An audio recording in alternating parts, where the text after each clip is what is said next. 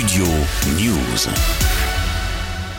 Et c'est fini L'Olympique de Marseille a remporté la Coupe d'Europe des clubs champions. Le 26 mai 1993, les joueurs de l'OM soulevaient la Ligue des Champions. Tous les supporters marseillais se souviennent encore du coup de tête de Basile Boli en finale contre l'AC Milan à Munich qui a offert la victoire 1-0 au club phocéen. Boli dans l'axe, Marcel de Sailly au second poteau et But But de Boli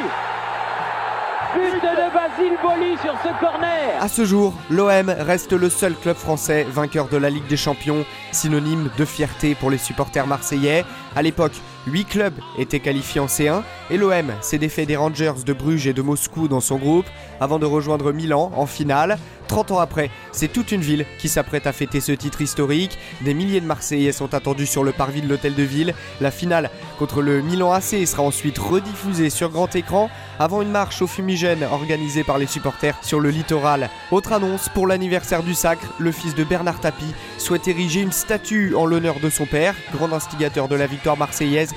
Il est l'emblème de cette Ligue des Champions. La statue représentera l'homme d'affaires soulevant la coupe, accompagné d'Éric Dimeco, Fabien Barthez, Marcel Desailly, Didier Deschamps, Basile Boli ou encore Franck Sauzé.